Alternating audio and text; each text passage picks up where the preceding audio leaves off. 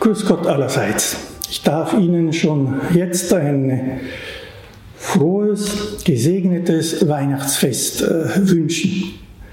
Wir sind jetzt am Ende unserer Adventsexerzitien und dürfen als letzten Schritt, der gleichsam ein Anfang sein soll, die Krippe betrachten und das neugeborene Kind. Theresa lädt uns ein, besonders auf seine Schönheit zu schauen.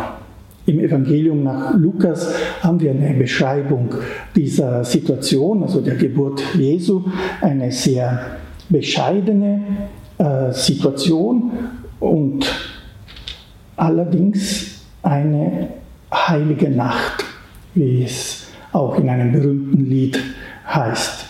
In einer stillen, heiligen Nacht, die wunderschön ist. Maria äh, wickelt das Kind in den Windeln. Man kann sich vorstellen, auch äh, Josef wird alles herrichten.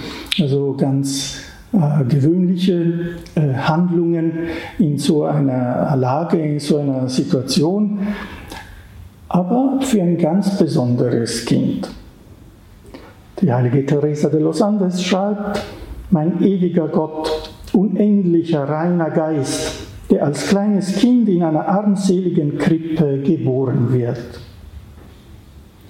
Welch ein Geheimnis der Liebe, wie verzückt müssen wohl die allerseligste Jungfrau Maria und unser Vater, der heilige Josef, gewesen sein.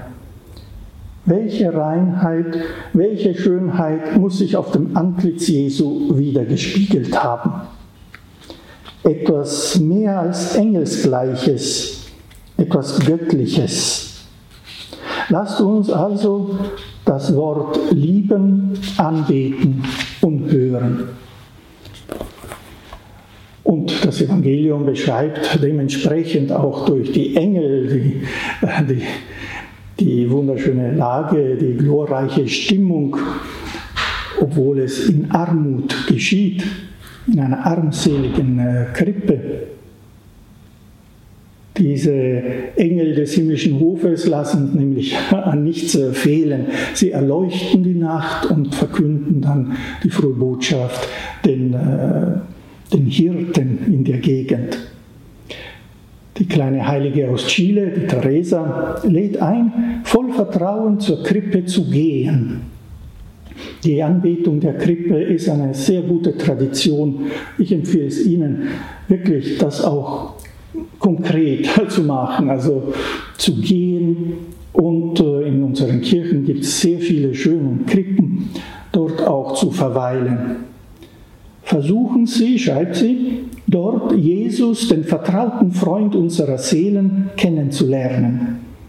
In ihm werden Sie unendlich viel Zärtlichkeit finden, Trost, wenn Sie leiden müssen, Kraft, um Ihre Pflicht zu erfüllen betrachten Sie Jesus, wie er sich ganz und gar erniedrigt hat, in der Krippe, am Kreuz, im Tabernakel. Von dort aus sagt er uns, wie sehr er uns geliebt hat. Denke jeden Tag, schreibt sie weiter, an Jesus, der, obgleich ewiger Gott, als ein zartes Kind geboren wird er braucht seine Mutter, um zu leben, obgleich er doch das Leben ist. Er kann sich nicht selbst helfen, obgleich er doch das Leben selbst ist. Ja, das ist die Botschaft. Der allmächtige Gott macht sich so nahe an uns, dass er klein wird wie ein Kind und hilflos und übergibt sich den Armen Mariens und Josefs, im Grunde unseren Händen auch. In dieser Freude um die Geburt des Heilands äh, bittet Teresa auch darum, diesem Kind Geschenke zu machen. Ja, normalerweise bitten wir das Jesuskind, uns Geschenke zu machen. Zumindest als Kinder haben wir es getan. Sie sagt, äh, wir sollten eigentlich ihm Geschenke machen. Und äh, insbesondere so ein Kleidchen ja, in ihrer äh, kindlichen Art und Weise schreibt sie, wir sollten ihm ein, äh, ein neues Kleid machen Und da gibt ja eine ganze Liste, die Sie auf dem Text auch die ganze Liste finden. Sie sagt Händchen, also ihm Händchen bereiten, um ihn zu bedecken. Konkret heißt es, fünf Akte der Liebe jeden Tag setzen und dabei sprechen, mein Jesus, komm in mein armes Herz beim Empfang der heiligen Kommunion. Diesem, dieses Herz, das sich danach sehnt, nur für dich zu schlagen. Ein schönes Geschenk fürs Jesuskind.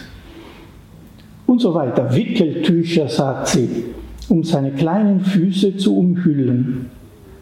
Da er nicht laufen kann, wirst du zu allen barmherzig sein und auf deine Bequemlichkeit verzichten. Jesus, ich biete dir meine Beine an, sozusagen, damit du zu den Armen, zu den Bedürftigen kommen kannst.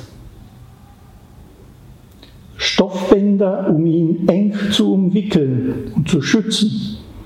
Du wirst nicht murren, wenn man dir etwas befiehlt, was dir nicht gefällt, sondern es so tun, wie man es verlangt.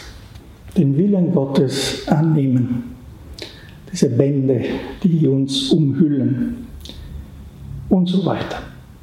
Sie finden also sicher auch viele Gelegenheiten, in dieser Freude um die Geburt des Heilands ihm selbst auch Geschenke zu machen, indem sie ihm folgen in seinem Leben und sich ihm auch zur Verfügung stellen.